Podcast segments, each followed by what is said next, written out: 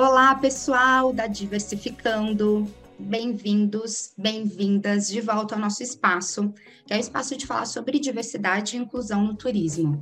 Neste mês de março, que é o mês das mulheres, sim, o mês que nós comemoramos o Dia Internacional das Mulheres, eu estou super feliz por trazer uma personalidade inspiradora do turismo, que é uma mulher referência quando nós falamos de equidade de gênero na aviação brasileira.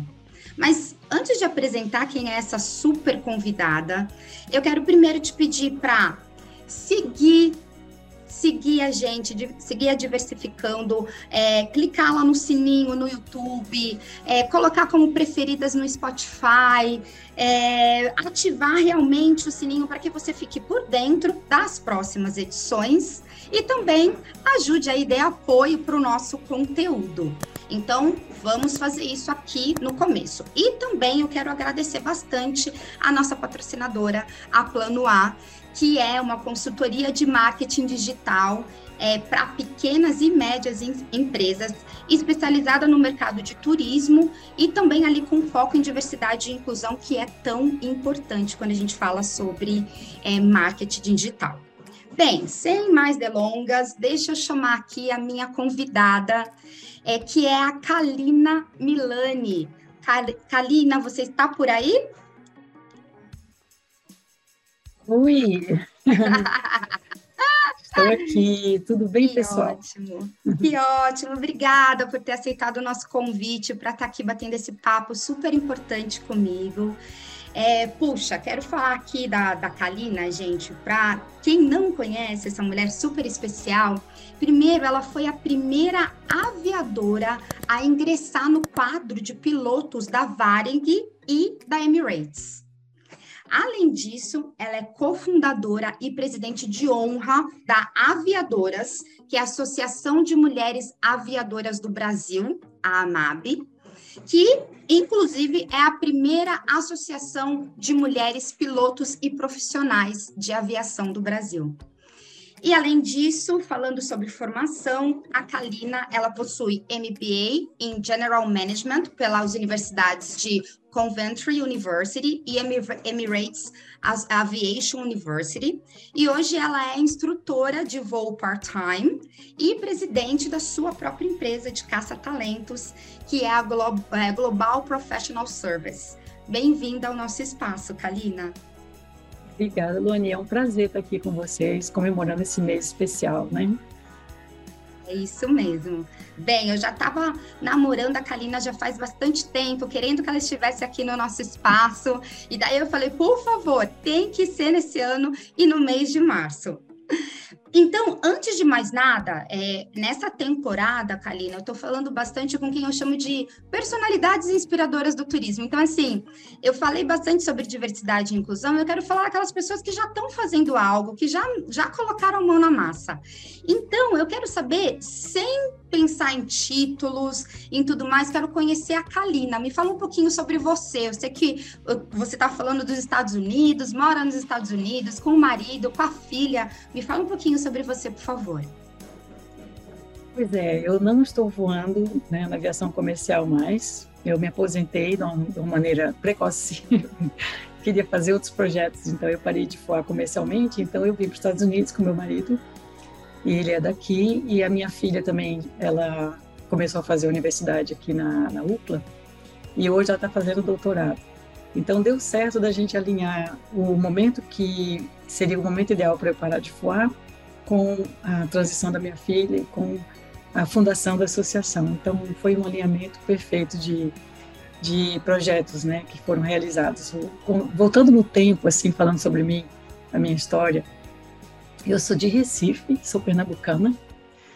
É, a minha mãe sempre foi uma pessoa que me inspirou a sempre seguir adiante, realizar meus sonhos, ter muita força, ser independente. Ela estava um pouquinho à frente do tempo dela, para dizer a verdade. Mas a gente sonha, né? Eu sonhava em voar desde pequena, já meus 10, 11, 12, 13, 14 anos. Eu sonhava em voar, mas eu não sabia se eu ia conseguir realizar esse sonho. E ela sempre disse: Não, confia em você, vai em frente, as coisas vão acontecendo. Então, eu queria muito é, ser piloto profissional. Fui no Aeroclube em Recife quando eu tinha 15 para 16 anos. Eu vi como é que era mais ou menos o que eu tinha que fazer. Vi os cursos, não gostei muito, achei bem complicado, mas cada coisa no seu tempo, né? Eu não tinha condições de, de fazer, mas eu estava fazendo aí do ensino médio, então eu fui terminar o meu ensino médio coincidentemente nos Estados Unidos. Eu tinha uma tia-avó que morava na Carolina do Sul, eu pedi para morar com ela para estudar inglês, né? Aperfeiçoar o inglês, então eu, foi ótimo para mim eu ir morar com ela aqui.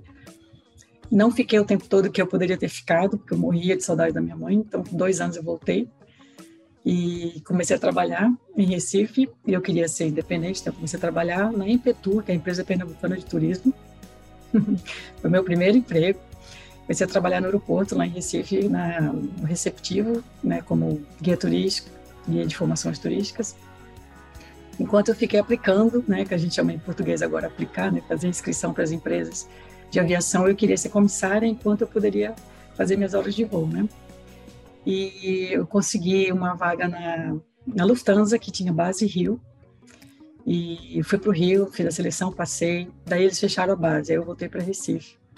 E aí eu não sabia mais para onde eu ia. Eu pensei, eu vou, vou para a Varg, que é uma empresa que eu amo, né? Todos amamos, então eu fiz inscrição para ser comissária da Varg, mas estavam fechadas as inscrições na época, as provas, então eu fiz a inscrição para ser despachante, fiquei em terra, então, na Varig em São Paulo, me mudei para São Paulo, trabalhei em terra um ano, depois passei para o voo quando abriram as inscrições, a seleção interna, passei para comissária e fiz minhas horas de voo quando era comissária.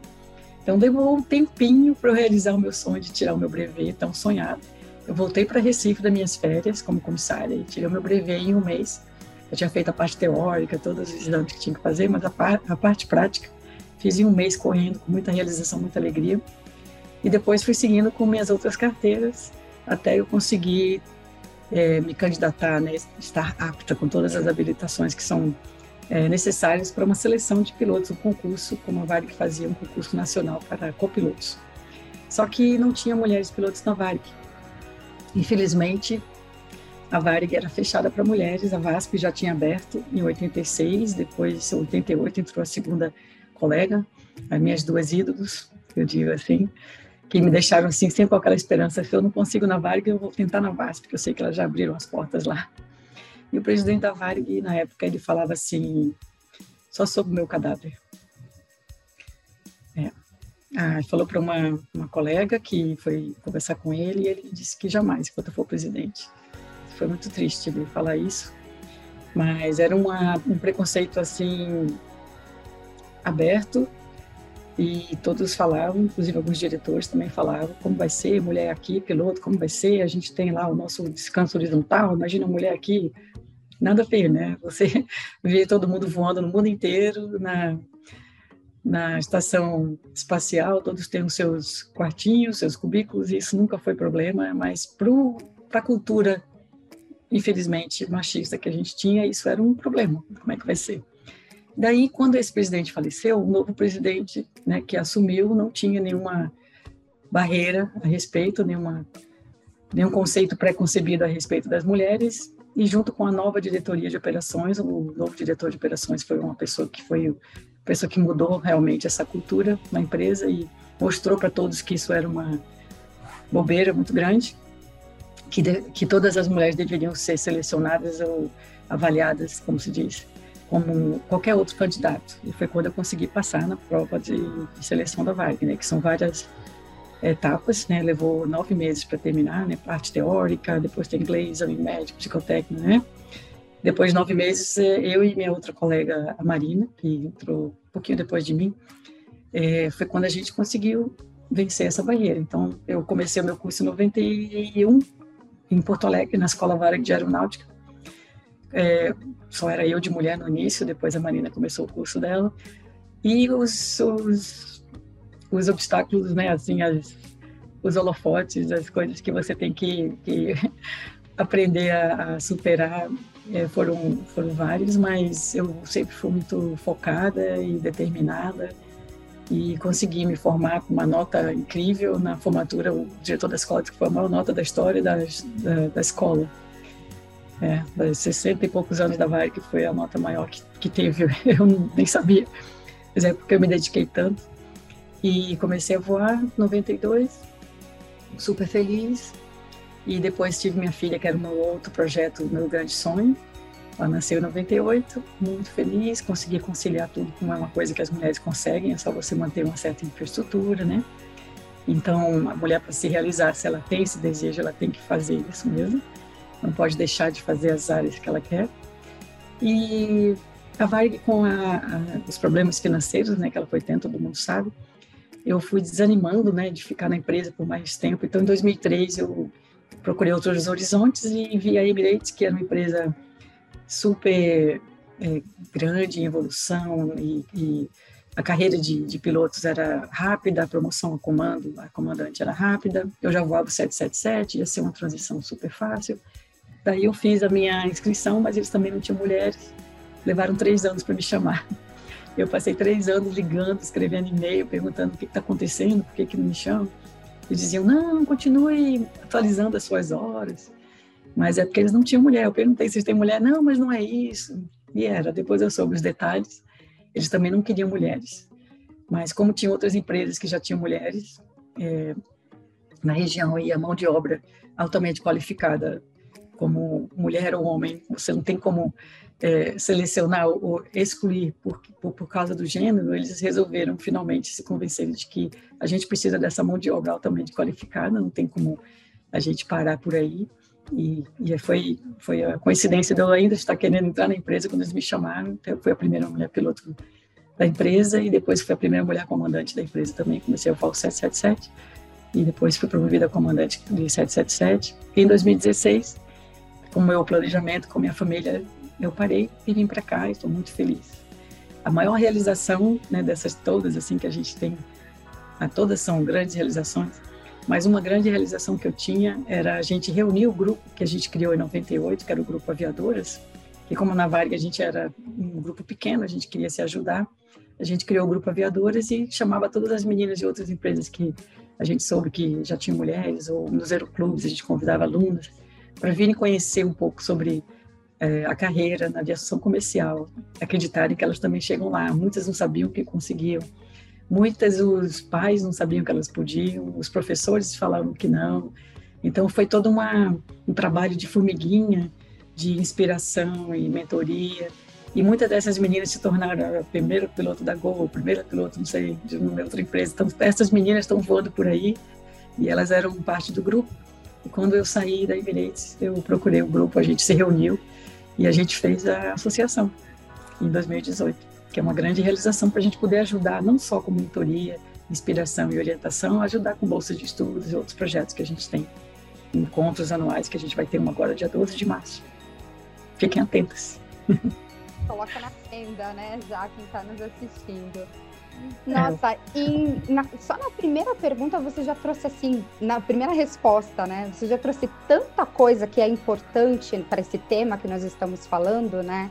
E assim, para as mulheres que estão aí nos ouvindo e galgando um cargo em alguma área que ela considera que, puxa, é masculinizada, quero enfatizar algumas coisas aqui que você trouxe que são super importantes, né? A primeira, o apoio da família. Então, se nós temos aqui pais nos ouvindo, é, o quão é importante realmente ser, serem pais que falem para os filhos que o céu é o limite, né? Ou às vezes nem, nem o céu não é o limite. que, a, gente, né? a gente já usa o céu não é o limite. O céu é, é ótimo, ótimo, ótimo. Porque é, o quão é importante já dentro de casa essas crianças, e aqui é óbvio a gente está focando em mulheres, né?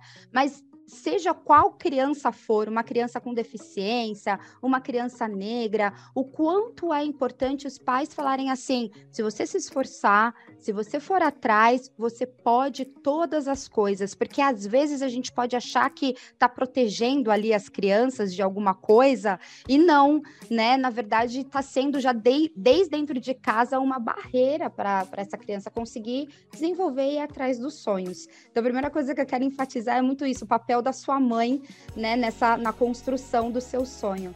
E o segundo que eu sempre falo, o quanto nós somos os protagonistas da nossa carreira. Então você foi lá, você tinha um sonho, nem sempre vai acontecer assim, né, Kalina, como não foi com você. Mas você foi lá, você fez um desenho de carreira você foi atrás de, de ver qual que é a especialidade que você precisava. Enquanto eu não chegar ali, eu vou chegar mais perto e vou falar assim, com, com vou ficar mandando mensagem para Emirates porque eu quero entrar lá. Então, muitas vezes nós temos aquela postura de alguém ou a empresa tem que me dar a oportunidade. E não, nós podemos criar a nossa oportunidade, nós precisamos fazer o nosso plano de carreira pautado com o nosso sonho e ter ali, né? É, estar pronto, ser o melhor ou a melhor, né? E ter persistência. Você foi extremamente persistente. Então, queria enfatizar em tudo que você trouxe esses pontos que já são ali uma lição para quem está nos assistindo. E eu falei tanto que para essa data, para esse mês, era super importante a sua presença. Então, voltando a falar ali sobre equidade de gênero, porque nós temos várias áreas que são muito masculinizadas. Na, no turismo também nós conseguimos ver, mas sem sombra de dúvidas a aviação está ali na top 5, né? E trouxe, eu até fiz uma lição de casa e trouxe aqui alguns dados para mostrar isso. Como sem sombra de dúvidas nós precisamos melhorar muito é, quanto à presença de mulheres na, na aviação. Então, das pessoas que possuem essa licença para voar, que, que a Kalina falou, que ela tirou essa nota super alta e tudo mais, né? De todas as pessoas que existem, que têm essa licença no Brasil, somente 3% são mulheres e 97% são homens. Quando nós falamos na é, categoria de piloto nas companhias aéreas, Hoje nós temos 1% de mulheres nessa categoria de piloto. E apesar desse número tão baixo, eu vi que tem uma pesquisa da, da ANAC, da Agência Nacional de Aviação, que mostrou que o número de mulheres com licença para voar como piloto comercial de avião subiu de 64%, subiu 64% de 2015 para 2018. Ou seja, o que, que esse número mostra? É, mostrou um aumento na consciência das mulheres de que sim, elas podem almejar essa cadeia, nessa cadeira, né? Que sim, elas podem ir atrás e se especializar. Mas ainda o ambiente não inclusivo não absorveu essas mulheres, né? Porque, puxa, aumento de 64% é, das mulheres com buscando isso, mas ainda temos 1% das mulheres nesse, nesse cargo. Então, o quanto ainda não está caminhando e provavelmente por causa de algumas barreiras. Então, quero ir ele para a segunda pergunta para você. É, quais que foram as principais barreiras que você acredita que você encontrou para sentar na cadeira de piloto? E aqui quero até falar uma coisa que eu aprendi com a Kalina é, antes de nós entrarmos aqui, é, que ela estava me explicando que para a categoria elas elas preferem utilizar assim a piloto, a mulher piloto, a aviadora do que a pilota, porque ainda não é um, um, nome ali é, utilizado, né? Então vocês vão me ver falando assim, tipo, a piloto, às vezes pode falar, ah, a Luane tá falando errado. Não, não, eu aprendi o certo com a Kalina, né? Então, Kalina, por favor, me fala um pouquinho sobre essas barreiras. É, o nome a gente usa como um nome neutro, como é presidente. Então, se você faz presidenta, é, não cai bem, assim, não soa bem, não parece que foi uma transição natural, que foi uma imposição, e a gente não sente a necessidade de impor nada. A gente mostra através do nosso trabalho, da nossa capacidade, quem a gente é por trás daquele nome. A gente não precisa mudar o nome, entendeu? Essa é a nossa filosofia. Então, é, quando você fala assim em termos de barreiras, principalmente no Brasil, né? Vamos focar um pouquinho no Brasil. É, o que eu vejo é que a nossa cultura é, tradicional machista, né? De muitos séculos, né? O mundo inteiro sempre foi, porque foram os, os homens que foram os primeiros a terem condições de fazer várias coisas e as mulheres durante séculos eram aquelas pessoas que algumas uh, mentes tidas como brilhantes entenderam que as mulheres eram inferiores intelectualmente, então colocaram as mulheres no cargo inferior em casa, ou filhos, que não é um cargo inferior, cuidar de filho é, é um PhD, você criar uma criança, não é um filho, uma pessoa para o mundo, isso é um PhD. Mas vamos fazer de conta que a gente está é, tá traduzindo essa inferiorização como uma dependência da mulher do homem, a mulher sempre teve que usar coisas do homem, a, a mulher não era uma pessoa própria, é como se ela fosse uma extensão durante séculos, né? E não podia fazer universidade, né? Só no começo do século passado que você começou a ver até acho que em Harvard só teve a primeira PhD em 1960 e lá vai. Então assim, as mulheres não votavam até um século atrás, né? No Brasil, nos Estados Unidos um pouco antes, mas mesmo assim são foram é, foram sistemas implementados por homens que acreditavam que as pessoas que disseram que as mulheres eram inferiores estavam corretas. E não é isso. Quando foi, como foi comprovado que as mulheres não têm diferença mental nenhuma, a nossa diferença é apenas fisiológica, e não há como mudar isso, não, não é o caso de você colocar barreiras no, na progressão profissional intelectual da mulher. Você pode até não exigir que ela carregue o peso que o músculo de um corpo masculino consiga, mas a gente chega bem próximo de tudo mais que a gente se esforce, não é? As diferenças, né, de gravidez, então a fisiologia, a biologia é diferente, não tem como comparar, mas a parte intelectual não tem diferença alguma. Então, uma vez que as mulheres foram liberadas, autorizadas pelo sistema e pelos governos e pelas instituições a, a acessarem tudo que os homens é, têm tido condições de acessar mais tempo, elas têm se superado, né?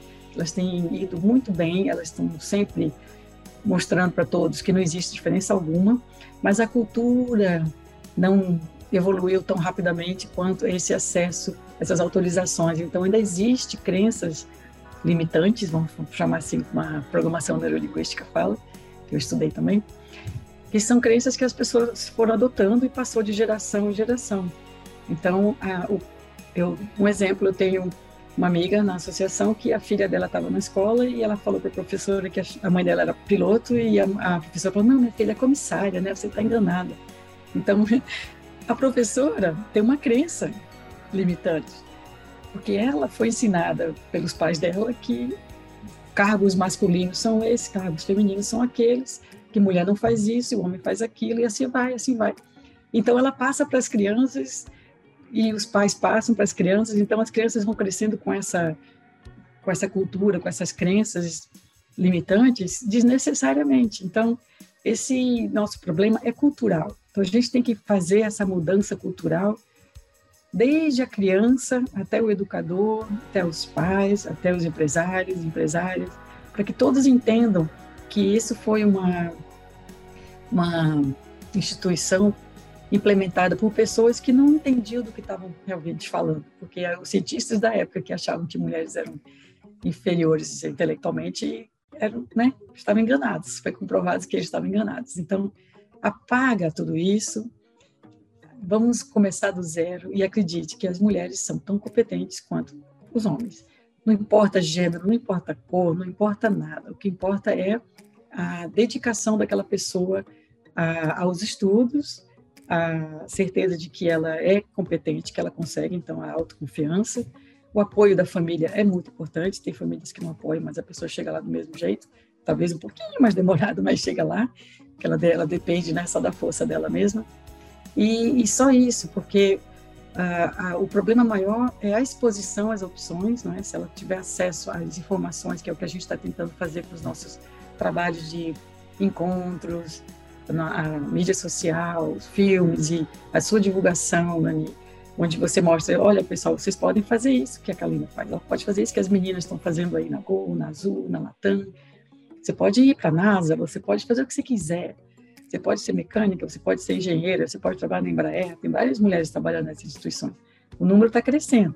Ainda né, é pouco, porque é uma, é uma inércia né, que a gente está vencendo aí com unhas e dentes devagarinho, mas está chegando lá.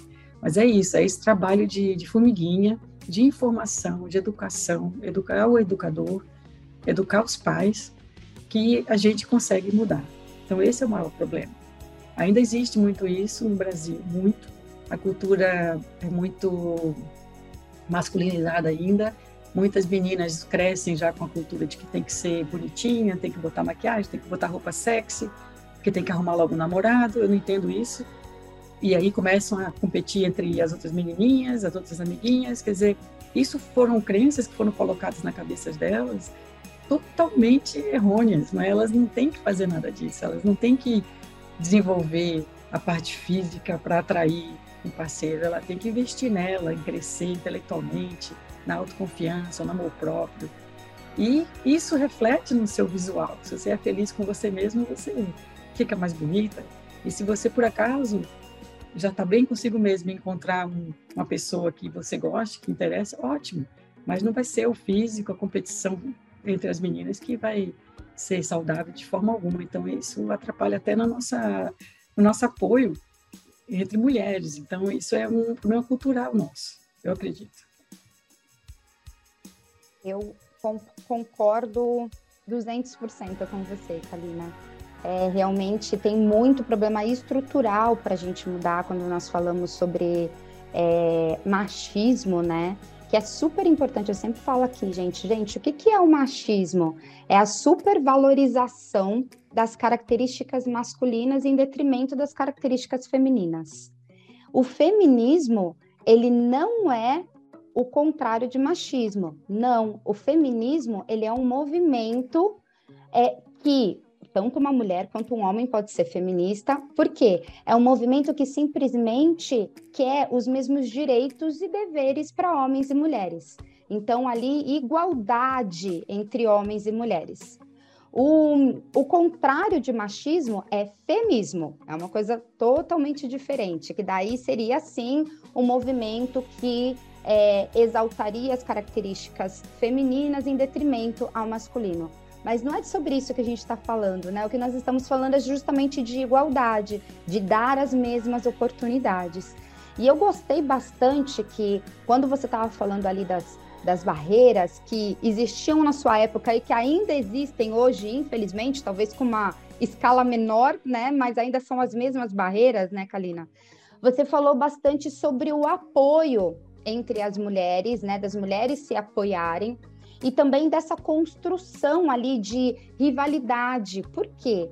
Para que é, conseguisse ser construída essa sociedade patriarcal que nós temos hoje, é, era preciso falar que mulheres elas não eram capazes. Por quê? Quando a gente vai estudar lá no começo mesmo das sociedades, existiam muitas sociedades matriarcais. Então, por exemplo, sociedades africanas, em sua maioria, elas eram matriarcais. Então, tinha sim uma mulher no comando daquela sociedade e que era totalmente normal. Tinham sim mulheres que elas desenvolviam diversas funções que eram importantes para o andamento da sociedade.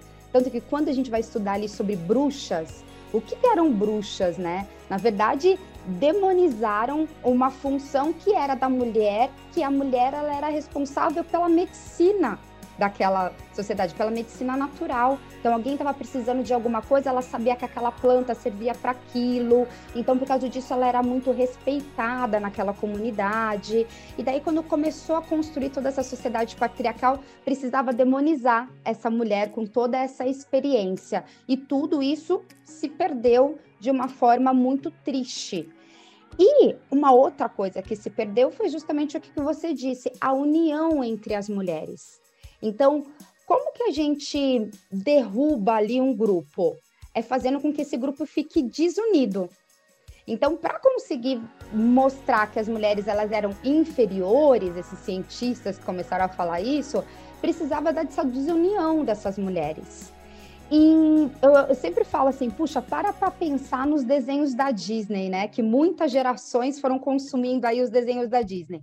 Podia ter uma princesa, que era uma mulher excepcional, e sempre tinha outras mulheres te, tentando derrubar aquela princesa. Então pensa, desde pequenas as meninas iam crescendo com essa ideia, né, da mulher única. E Ainda bem, nós temos ouvido falar de um movimento que vai contramão de tudo isso, que é a sororidade. poucas pessoas, essa palavra que é até difícil, né? Quando a gente está aprendendo, é até difícil falar sororidade. Poucas pessoas entendem o que, que é realmente esse movimento. O movimento ele tem justamente a ambição de quebrar tudo isso que nós falamos e fazer com que mulheres apoiem outras mulheres. Então, sejam empáticas, se coloquem no lugar das outras, repensem algumas coisas que a sociedade viu, fez a gente é, repetir muitas vezes, como, ai, não gosto de trabalhar com mulher, porque mulher é muito difícil. Ah, porque será que é verdade isso que você está falando? Ou será que você ouviu falarem que mulher era muito difícil e daí você repete isso muitas vezes? Então, o movimento de sororidade é fazer com que nós pensamos em tudo isso e mesmo nós mulheres comecemos a nos ajudar, nos unir, né? É, dar holofortes para mulheres como a Kalina, que é role model para outras mulheres que estão vindo na aviação e também em outras áreas masculinizadas. Então, eu quero falar muito sobre a importância de a gente pesquisar, as mulheres que estão nos ouvindo também, e falar sobre sororidade. E eu imagino, Kalina, que foi pensando nessa linha de raciocínio que você é, pensou em, junto com outras mulheres, montar a Aviadoras, né? Que é ali a, essa, a primeira associação de mulheres da área de, de aviação, então provavelmente para se unir. Então quero falar, quero que você me fale um pouquinho sobre quais foram as suas motivações para ser cofundadora da Aviadoras e qual é o, o trabalho que vocês fazem com mais profundidade. É para vocês conhecerem, nosso site é aviadoras.org.br e o Instagram é Aviadoras Oficial. A associação conseguiu realizar os sonhos das participantes do grupo Aviadores de desde 1998, que era justamente a gente se unir, né, com essa sororidade, com esse apoio mútuo, essa irmandade, né? A gente quer se ajudar.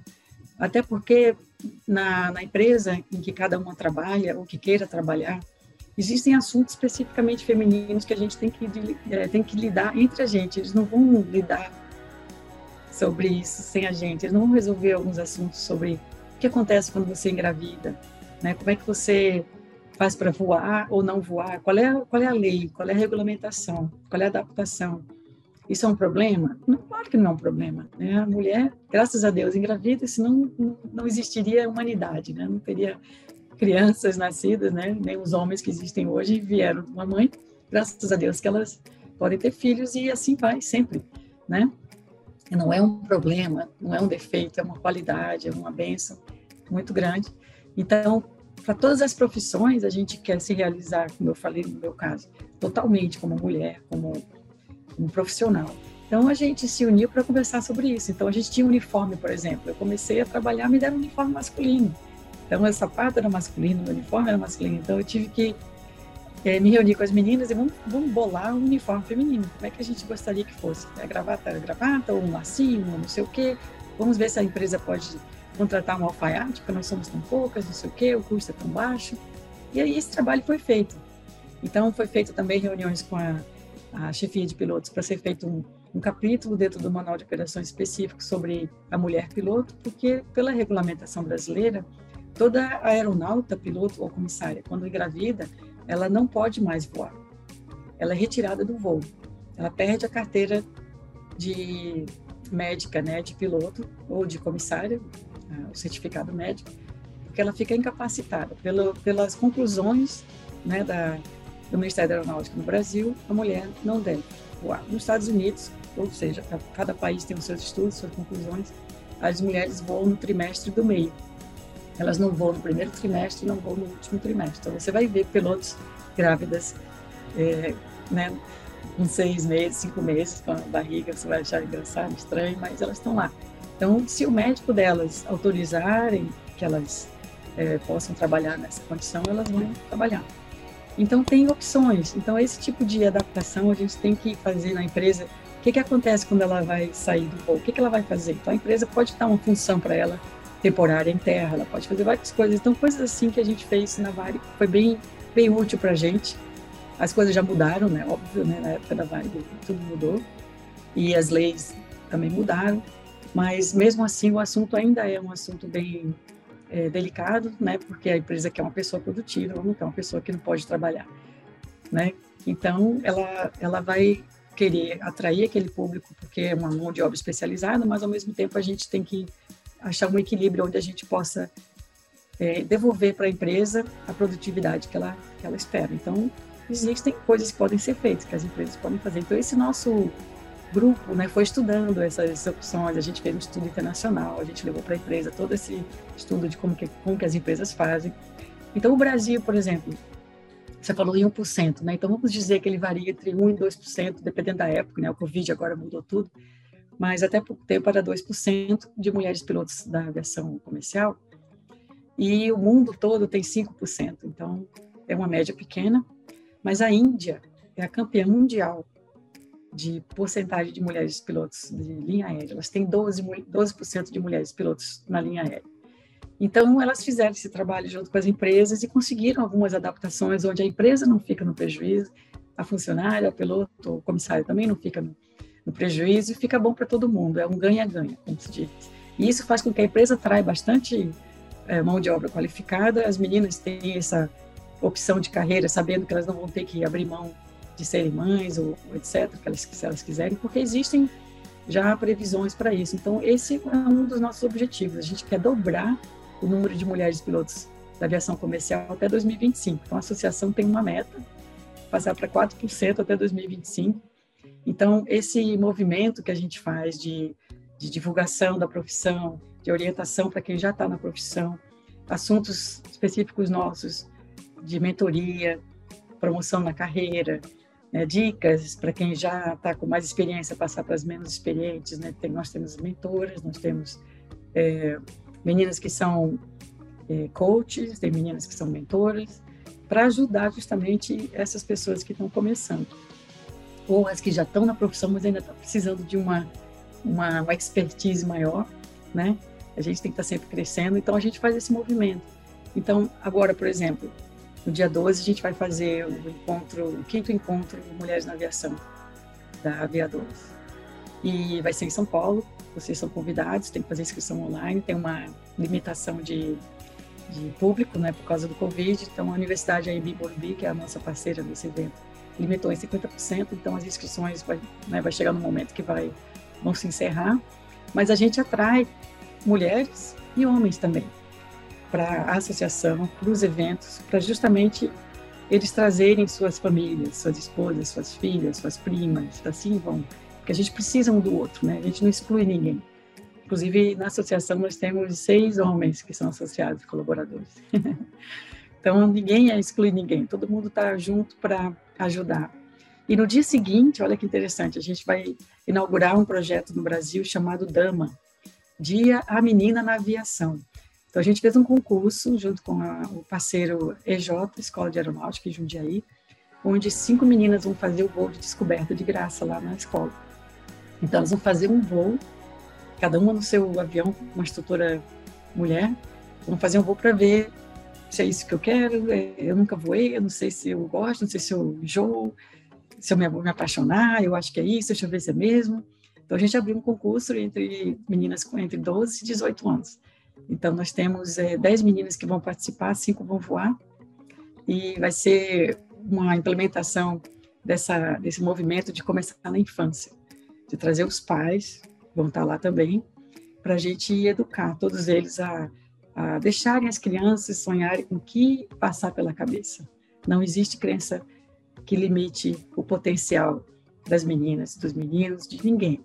Então, essa, esse acesso fácil à informação, à experimentação, a gente vai ter pessoas profissionais mecânicas, a gente vai ter comandantes, vai ter copilotos, né, comissário, aluna, piloto, para falar com elas, com as meninas, no dia 13, que é um evento menorzinho, e no dia 12 também para falar com o público em geral sobre essas profissões e as meninas verem que, que tem acesso a elas e, e não, não, tem tanto mistério assim. Agora, uma surpresa que a gente vai trazer vai ter um painel de é, profissionais das empresas aéreas, da área de recursos humanos e recrutamento e seleção, para falar com o público sobre como é que está o mercado, quais são os critérios para a seleção nessa empresa, tirar um pouquinho do pano preto, eles depois no final vão poder ficar conversando com eles por meia hora em particular para tirar alguma dúvida que eles tiverem, tinham vergonha de perguntar no auditório. Então esse esse approach, né, ligar a, a profissional atual ou futura ao, ao a pessoa que vai contratar ou recrutar ou selecionar, tirar esse essa distância, né, encurtar a distância. Então a gente está trazendo esse pessoal, inclusive a Embraer vai vir também então a gente vai ter um profissional de cada empresa, da Latam, Azul, Gol e da Embraer. Então a gente está muito contente com isso. Então é, é, é, isso aí, a informação, acesso à informação e, e tirar esses preconceitos, conceitos preconcebidos sobre o que, que mulher pode, o que, que mulher não pode, o que, que menina pode, menina não pode.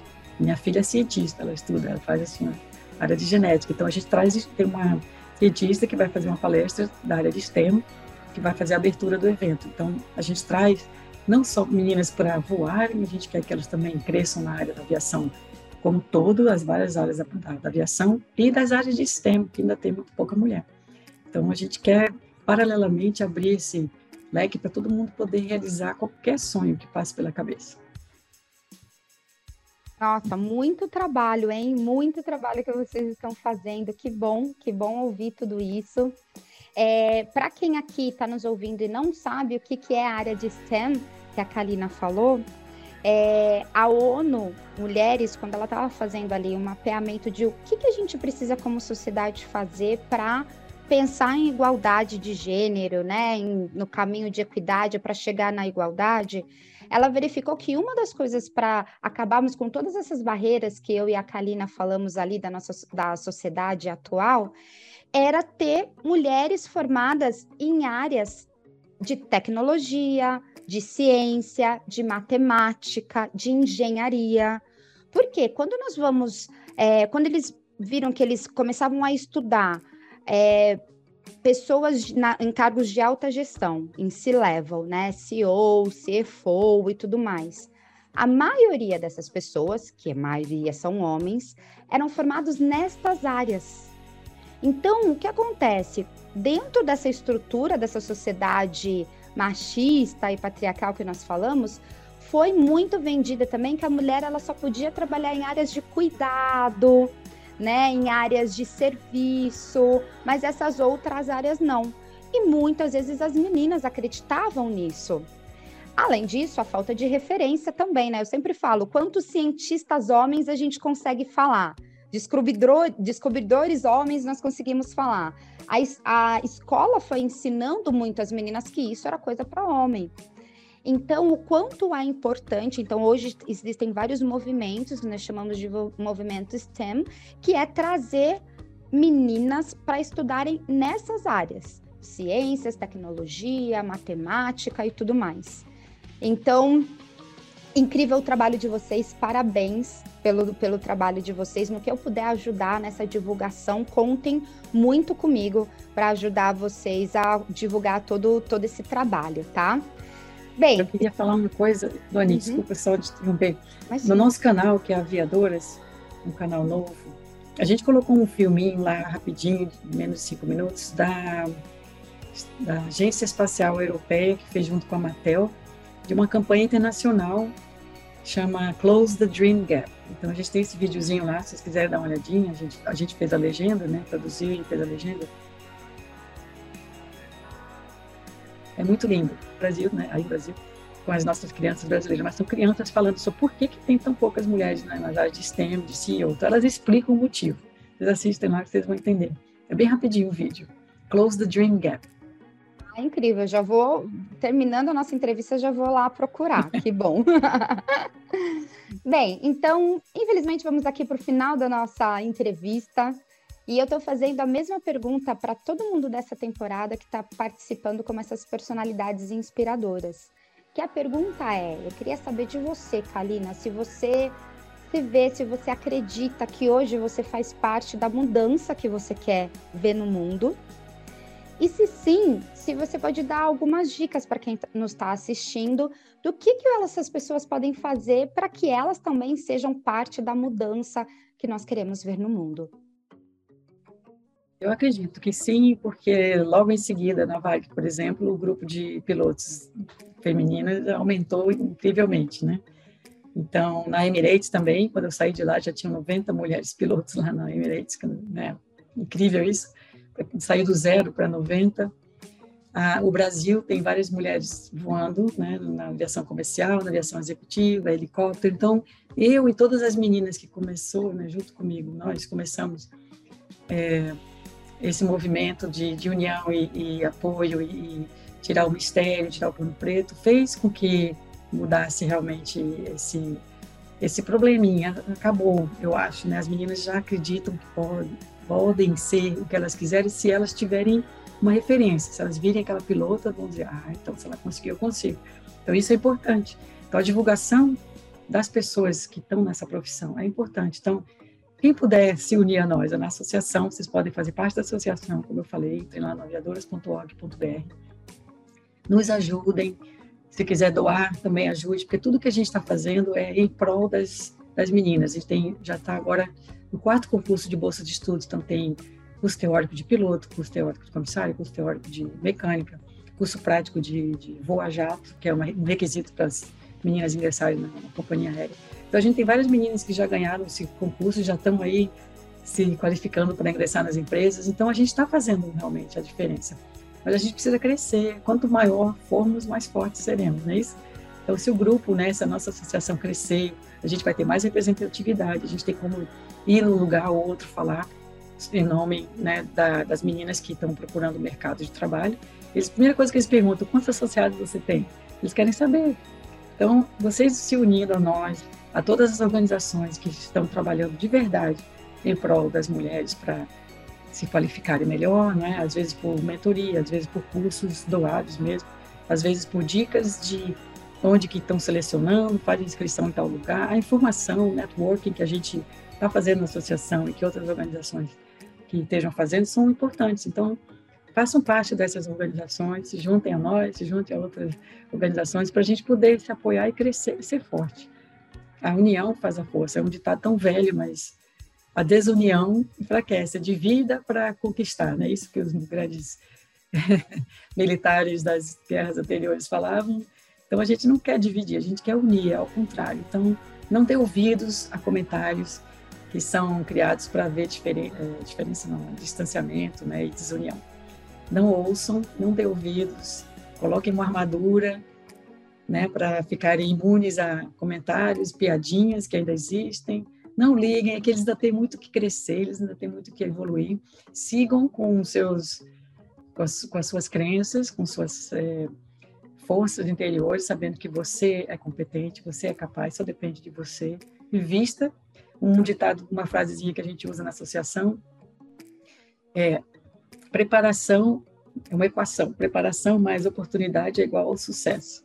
Então, para você chegar no sucesso, você tem que ter tido a oportunidade, mas você tem que fazer a sua preparação. Não adianta você esperar ter uma vaga, uma seleção, mas se você não tiver no seu melhor nível para ser aprovada numa seleção. Né? Então, você tem que investir, você estude, para que nunca ninguém fale nada da, da sua, do seu nível técnico, profissional. Você vai ser sempre excelente.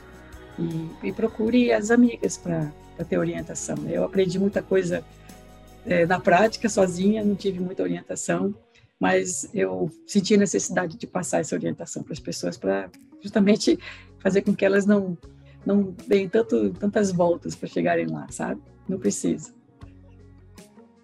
Incrível. É isso. Eu gostei muito do que você falou, né? Que tem cinco membros homens é, na associação.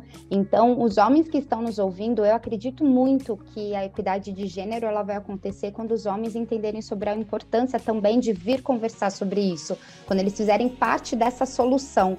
Então, esse recadinho que a Kalina deu de vem, faz parte, é, divulga, não é só para as mulheres, é para vocês, homens também, que vocês precisam nos ajudar a construir esse mundo mais igualitário. Então, estão aí as dicas façam parte, compartilhem e acreditem, né, Kalina?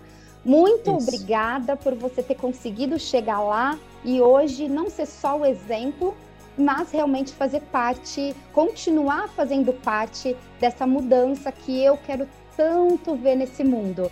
Então, quantas pessoas conseguem chegar lá e simplesmente falar assim: ah, cheguei pelo, pelo meu mérito e é isso e acabou. E não, você falou: puxa, cheguei, foi difícil, eu não quero que a próxima geração passe pelas mesmas barreiras. Então, palmas para você. Só tenho a te agradecer por ter te conhecido mais profundamente. Um prazer. E como eu já disse, você, aviadoras, contem comigo no que eu puder ajudar na divulgação do trabalho de vocês. Obrigada pela essa entrevista, obrigada por esse tempo, viu? Um beijo, vejo vocês talvez em São Paulo no dia 12. Opa, tá divulgado. tchau, tchau, gente. Até a próxima edição da Diversificando. Muito obrigada.